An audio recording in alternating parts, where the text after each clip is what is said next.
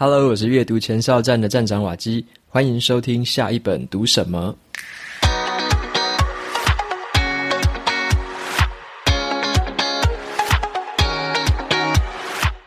今天要跟大家分享的这本书，它的书名叫做《从零到一》。那《从零到一》这本书是我非常喜欢的商管书籍，我在很久以前就读过它了。好，那只是一直没有跟大家分享过这本。那为什么会突然想说分享这一本呢？是因为最近我的新书《只工作不上班的自主人生》，这里面呢，我有提到很多的好书。好，这本书我也把它列在里面。那我就想一想，诶，发现这本书好像没有跟大家讲过，诶，那我就把以前做过的读书笔记重新翻出来，整理成这一次的内容。那因为这本书呢，是我非常喜欢，而且它很经典，我做了超多的笔记，所以我就把这篇笔记呢分成上下两集。在这一集的节目里面，先跟大家分享前面的三个重点。那在下集的节目，再跟大家分享其他的部分。那么本集节目呢，是由博客来赞助播出。这次要跟大家分享的是二零二二年度的百大书单。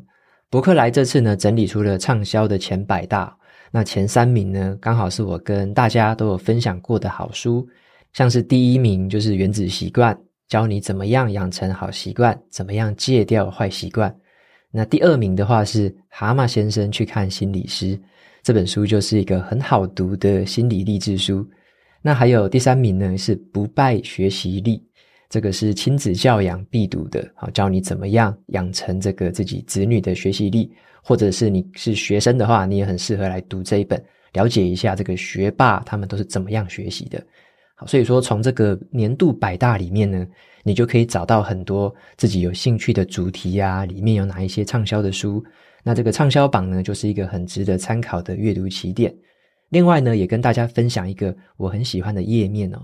这一次博客来啊，他们有特别整理了一个叫做年度会员阅读观察这个页面。那里面呢，就很详细的去分析了一些纸本书还有电子书的阅读生态。像是我就看到一个很有趣的数据，电子书的读者平均年龄呢是比纸本书的读者还要年轻了十岁。还有啊，大家的阅读时间也很有趣，通勤的时候啊，就是你平常上下班的时候，比较会读这种知识型的内容。那如果是在午休跟晚上睡觉之前，会读比较多的故事型的内容。那如果是凌晨啊，有些人喜欢在凌晨的时候读书，那就会读这个轻小说跟动漫。好，你可以从这种页面哦，看到其他读者的阅读方式，或许可以带给你一些更多的阅读灵感。那这次的活动期间是十二月一号开始，到明年的三月十号，在这个榜单上面的畅销书，任选三本就是七二折。那你还可以去领取瓦基读者专属的二十五元优惠券，可以节省更多哦。相关的资讯，我就把它放在节目资讯栏。有兴趣的朋友，欢迎前往参考这次的年度百大。那么，在接下来呢，就回到今天的这本书《从零到一》。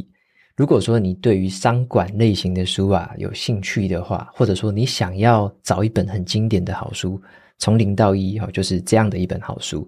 虽然它现在纸本书已经没有了啦，可是电子版或者是二手书，你还是可以买得到。好，所以我蛮推荐这一本的。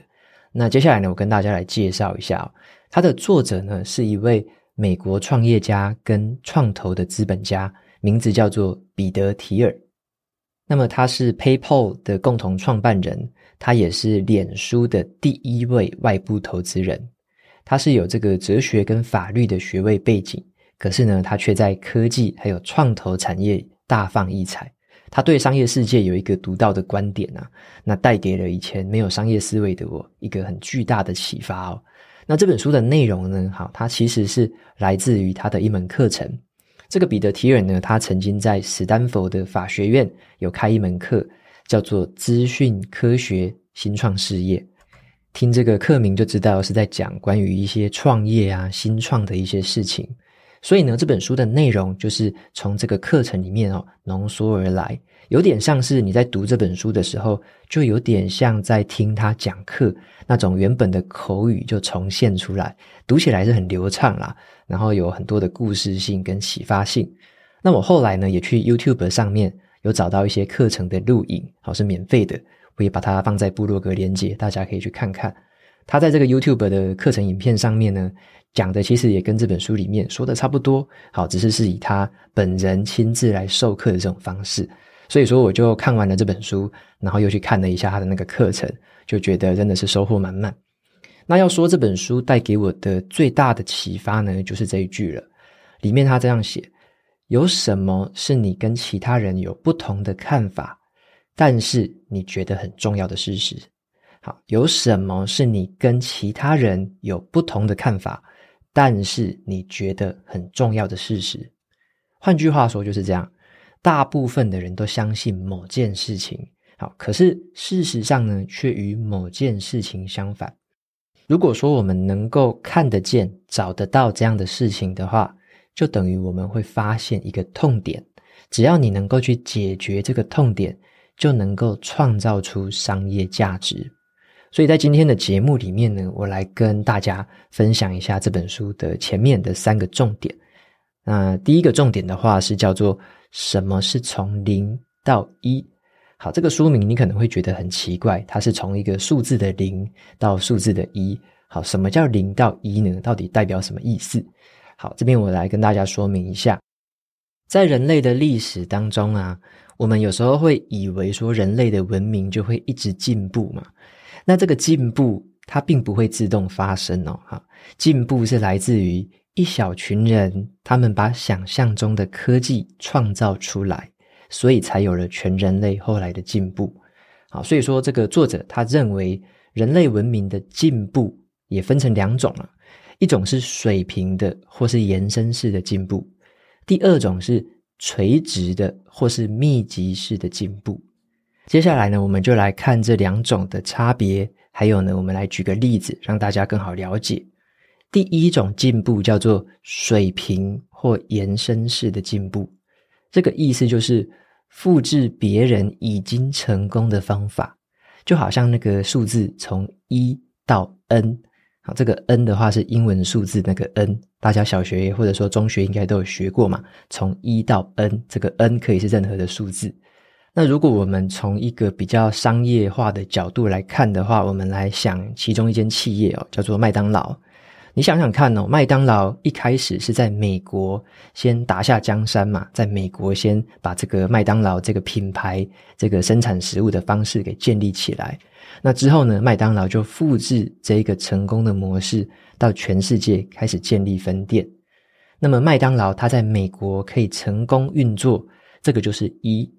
那之后呢，它在全球化开始展店，涨了展了这个上千上万家的店，这个就是 N。好，所以说麦当劳从美国复制到全世界，这个就是从一到 N。那第二种进步呢，是叫做垂直或者是密集式的进步。这就是说，开发一个全新的事物、全新的科技、全新的做事情的方法。这个就很像是数字的从零到一。好，从零到一。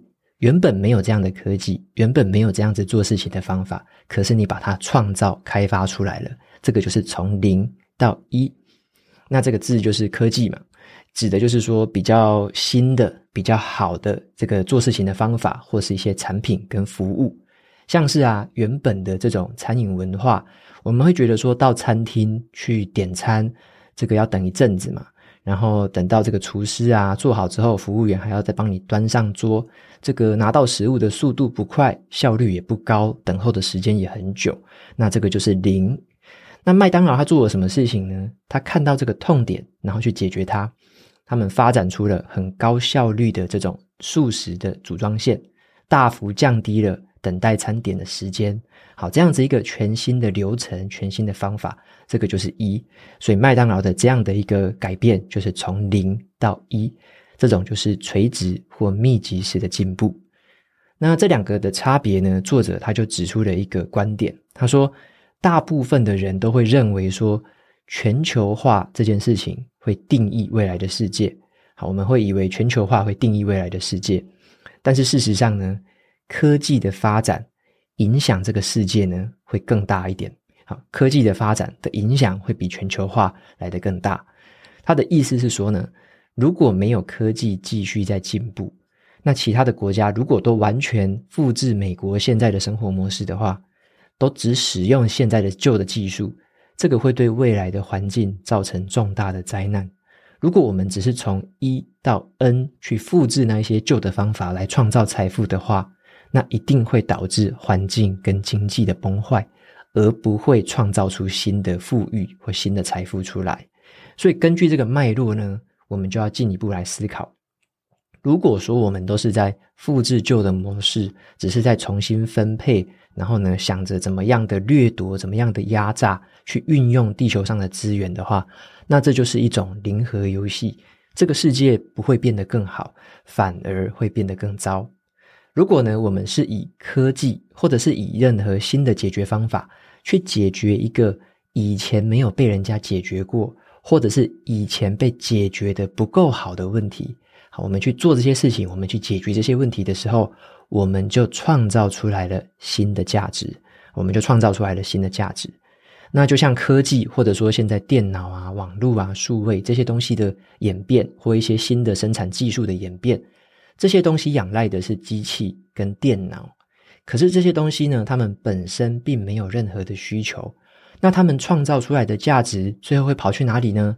这些产生出来的新的价值，最后还是会回归到我们人类的手上。只是呢，我们要注意的是，这些回流回来的价值，绝大部分是回流到了谁身上？是回流到了创造这项科技，或者是创造这些新的解决方案的人。和企业的身上。那么，我们已经了解到从零到一的这个观念之后，接下来我们就来看看第二个重点。好，第二个重点要跟大家分享的就是，最好的竞争就是没有竞争。好，大家可能之前有听过我讲这句话了。那为什么会有这句话？那它在商业世界上是长成什么样子？我们来看一下这本书怎么说的。对于创业来说，作者他的建议是这样子。要打造一个有创意的独占企业，要打造一个有创意的独占企业，而且呢，要避免竞争，因为呢，独占企业没有竞争者，他们可以自己去定价，在利润最大化的前提之下，决定自己产品的产量跟产品的价格。那么，与独占企业相反的是叫做完全竞争。好，完全竞争就是指你的竞争者很多啦，你并不是独占企业。那这个时候呢，生产者的这个供应出来的东西，必须要完全符合消费者的需求。好，否则你如果供过于求的话，你的这个价格就会很不好看啊。那如果说在这个时候，你的定价就只能以市场的价格来决定，你的定价必须要跟其他竞争者是差不多的，好，否则你没有竞争力。那长期来看呢，如果一个公司它是在完全竞争的状态下，它会得不到什么经济的利润，它的毛利会越来越低。好，所以说有两个不同的这个差别，一种是有创意的独占企业，另外一种是完全竞争的企业。那很有趣的事情是这样子哦，像很多的独占企业，他们为了要自保。好，就是说不要让人家注意到他们啊。好，然后监管机构呢，你也不要太来烦我。好，不要想说我是独占企业。好，这些真正的独占企业呢，他们经常会撒谎。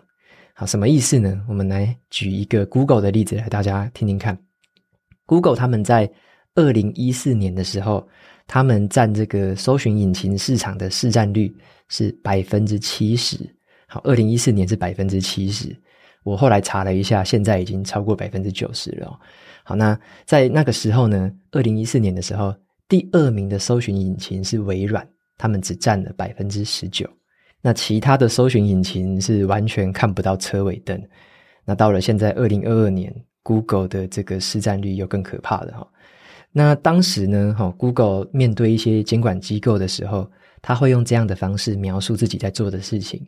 Google 会跟这些人说。我在广告市场的市占率只有百分之三点四，好，他就告诉人家，我在整个全世界的广告市场哦，里面只有百分之三点四，听起来就是一个很小的数字啊。那 Google 呢，他们也会这样讲说，Google 是一家科技公司啊，Google 也有在做一些像是手机啊，有的没有的那种消费性的电子产品嘛。他说，我们 Google 这个科技公司在全球的消费性电子产品的市占率。只有百分之零点二四，真的是微乎其微呢。所以 Google 它把自己描述成一家科技公司，去躲过别人不必要的注意。因此呢，我们会发现一个现象：有些企业呢，他们想要持续保有这种独占的利润，他们通常都会去夸大、去讲那一些根本不存在的竞争，想办法去掩饰他们的独占地位。那么接下来我们举第二种，就是完全相反的例子，就是哪一些企业是属于完全竞争的。想象一下哦，你在台北市里面开了一家专门提供英国料理的餐厅。好，你在台北市开了一个专门提供英国料理的餐厅，你可能会觉得说，如果啊，单纯在讲英国食物的这个市场的话，好像只有我在做，诶，这样子我就是独占嘛。好，所以好像觉得很难得、很特别一样。可是我们要去想哦，万一好，真正的市场是整个台北市的餐饮市场呢？万一你附近的那些什么新北市啊，其他地方的附近餐馆也都是市场的一部分呢？大家要挑餐厅是会去挑比较好吃的餐厅，还是说会特别去挑英国料理的餐厅呢？好，所以说这些问题呢，大家也可以思考看看，到底这样的一个定位是属于独占的。还是是身处一个完全竞争的状态之下，好，所以说这个就是我们要去想想看的，不要太高估了自己在市场上面的独占性。那这个观点给我一个很大的启发，就是说，在商业世界里面，我们会看到最好的竞争，往往就是没有竞争，也就是所谓的蓝海市场。好，蓝海市场。就像是很多独占企业就会谎称自己没有独占市场一样，像刚刚提到的 Google。那相反的，那一些没有独占的企业，反而会到处说自己已经独霸一方，好，说自己已经很了不起，在这个市场上是很特别的存在。虽然我们一般会认为说“竞争”这两个字对于整个市场的进步是一件好事情，可是竞争对于个人或公司的获利是一件不好的事情。如果说呢，有一个企业，它是在一个高度竞争的状态下面，整个市场啊，这家企业如果不小心倒闭的话，对这整个世界也没有任何影响的时候，那其他大同小异的人就随时会准备好要取代它的位置。好，那所以对于我们个人的像是职业发展来说，我那时候也都会再延伸思考一下，如果我们都是把自己的眼光。放在跟别人竞争的时候，我们就会想着去模仿跟复制别人，想要做跟别人一模一样的事情，然后做得比他好。这种心态就比较像是在做完全竞争的一个这样的一个方向。那我认为呢，另外一个方向是这样的，比较有优势的职涯策略是，我们以真实的自己，好，就是你的特色，你是谁，你有什么样的这个性格，你有什么样特殊的能力。我们以真实的自己去解决某一个独特的问题，做出某一个非我们不可的产品或服务，这样子的话，就是朝这个独占的企业的方向去前进。那我们个人也是一样，个人也是一个有一个独占的优势的一个形象。那并不是我们害怕跟别人竞争哦，而是你要活成一个别人没有办法跟你竞争的状态。在这个时候呢，你拥有的这个职场优势就是最独特的，那你也拥有最高度的职场自由。这个时候是你去选择，而不是别人来选你。同样的这一个观念，在我之后读到了另外一本书，叫做《快乐实现自主富有》。好，那本书里面也讲到一句话，叫做“透过活出真实的自己来退出竞争”。好，透过活出真实的自己来退出竞争。当我看到那句的时候，又回想到《从零到一》这本书里面的这个故事，我就得到了更深刻的一个共鸣。好，如果说我们是以真实的自己去做出某个东西，去解决某个问题，然后呢，从这样的一个基础上面去打造这样的事，而且去行销它，就没有人可以跟你在那个东西上面去竞争。好，所以说这个是要跟大家分享的第二个重点，就是最好的竞争就是没有竞争。最后呢，来跟大家分享的是第三个重点，那就是成功不是乐透彩。好，成功不是乐透彩。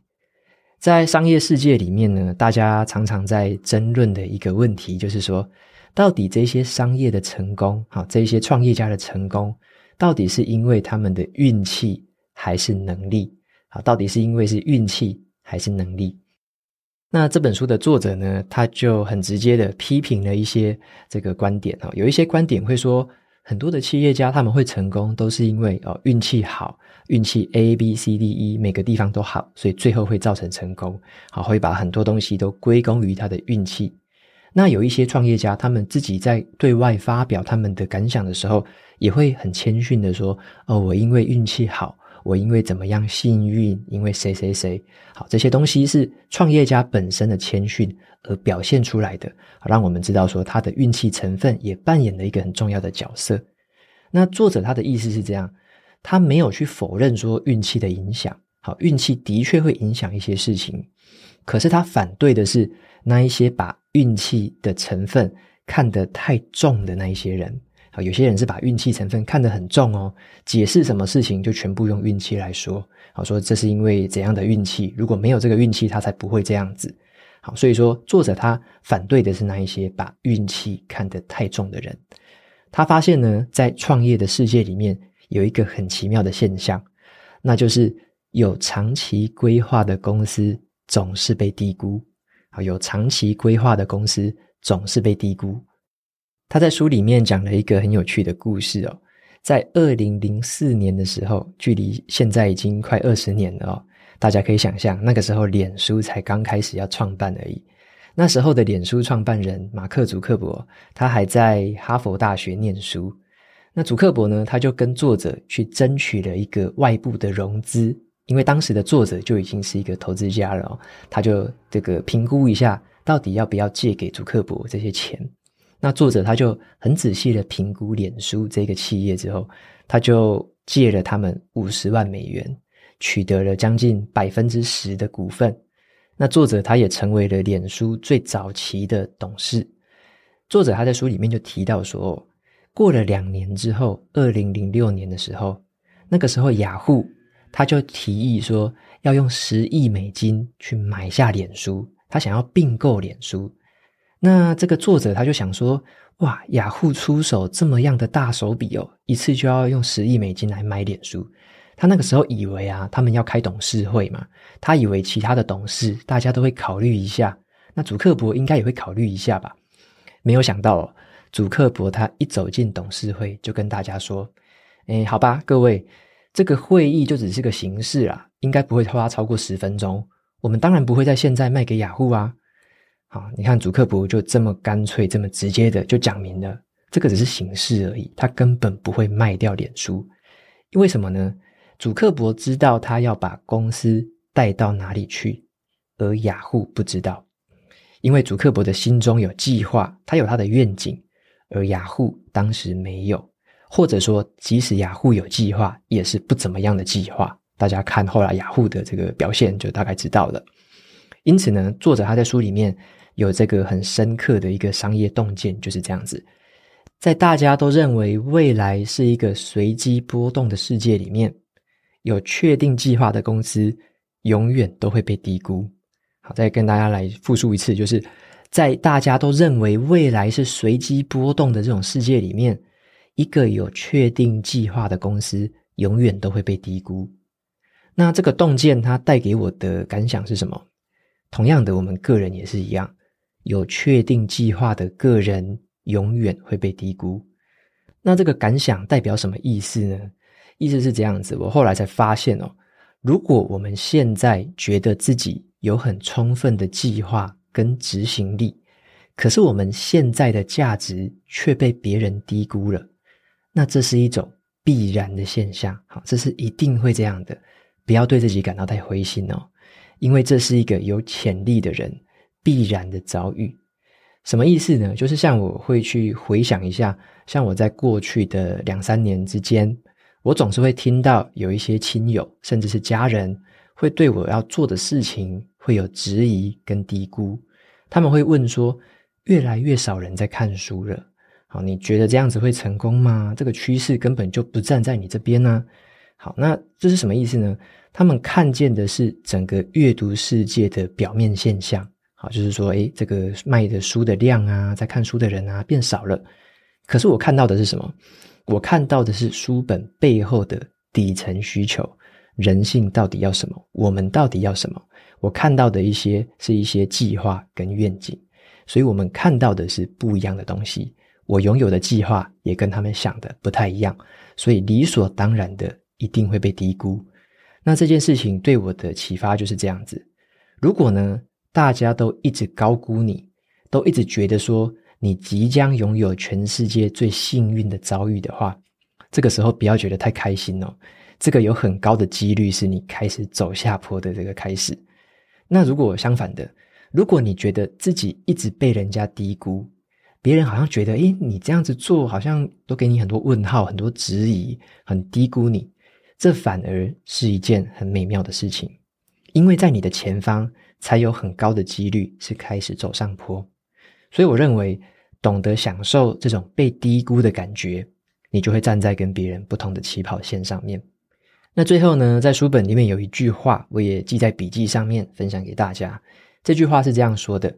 新创事业就是你能够确定自己掌握了尽最大努力的机会，不只是让你的人生有一个归属，还能够影响世界某一个重要的角落。而这一切呢，都要从拒绝让不公平的几率主宰开始。你不是被几率决定命运的彩券，好，你不是被命运决定的彩券。我们宁可当一个被别人低估的计划执行者。而不要当一个被高估的啊，等待运气的，买着彩券等着中奖的人。以上呢，就是这本从零到一上半部的一些重点整理。之后有时间的话，我再来分享下半集给大家。那么这本书我是蛮推荐的。如果你要有一些跟别人不同的思考方向，或者说对于商业啊、创业，甚至你看一看，会像我一样，可能会想到一些关于我们个人的职业上面的事情。那这本书能够带给你很多思想上面的一些刺激，我觉得是非常不错的。好，那就推荐到这边。接下来呢，就来念一下 Apple Podcast 上面的一个五星评论。这位听众他的名字叫做 Rachel Tata 六八，他留言的内容是：可以也当青少年的前哨站站长吗？好，他说我是两个小孩子的妈妈，在听了瓦基的 Podcast 之后，深感受益良多。也认知到了学习还有阅读都是需要学习的。以前呢，会想看书的时候觉得有难度或者没有连接感，但是因为瓦基的分析观点还有导读，开始慢慢有了自己的阅读节奏。家里面呢，正要步入青少年的哥哥，平日啊会看一些漫画，然后还有一些没有注音的故事跟桥梁书。从原本只听这种绘本经典故事，到这阵子竟然都会主动自己去听下一本读什么，然后顺势之下，我也向哥哥介绍了瓦基的 Podcast，那哥哥就发现了新大陆，一个不再只局限于绘本知识的故事，而是呢其他类型学习的世界。虽然我觉得有很多应该是他还听不懂的，但是啊，似乎在听的过程当中。他或多或少也有获得他想要的或正在寻找的东西。在亲子陪读的这一路上，市面上针对孩子的书本，我觉得已经从儿童绘本教规矩、教礼貌，一路上到了教青少年学习和同才相处、学习情绪，还有学习力、笔记等等的一些学习书籍，渐渐的在每一个年纪跟阶段都有接轨上。唯独用听的，似乎还是局限在孩童故事方面，他觉得有点可惜。在青少年探索懵懵懂懂的年纪，他们其实心里面有满满的问号，而父母导师可以教的也是有限的。如果能够透过自身的阅读体验去寻找答案，或者是小说类，再加上有前哨站站长瓦基的引呃引导阅读跟观点分享。我想，尽管只是少数几集，孩子必定有所收获，因为光是身为妈妈的我，收获就已经有很多了。那也期待有青少年读本的下一本读什么？OK，谢谢 Rachel 塔塔六八的这个留言，还有一些这个意见的回馈。那也让我在留意到，像之前有一些听众跟读者也有回馈，关于一些青少年的书本选读。好这个方面好像是还蛮大的，大家有蛮大的需求跟市场的存在。那这边的话，我也帮大家再留意一下，看一下可以怎么样有这些内容啊，或者说有什么样的形式，还是哪些资源你可以提供给大家的。啊，这个我也会再开启我的天线跟雷达来帮大家注意一下。非常谢谢这位听众朋友的留言回馈，谢谢你。OK，那节目到这边就进入了尾声。如果你喜欢今天的内容，欢迎订阅下一本读什么，然后在 Apple Podcast 留下五星评论，推荐给其他的听众。你也可以用行动支持我，一次性或每个月的赞助九十九元，帮助这个频道持续运作。如果你对于这个频道有任何的想法，或者是想要问我的问题，欢迎在节目资讯栏里面有一个传送门的连接，有留言给我的方式。那我每周呢也会在阅读前哨站的部落格分享读书心得，喜欢看文字版的朋友可以去订阅我的免费电子报。好的，下一本读什么？我们下次见喽，拜拜。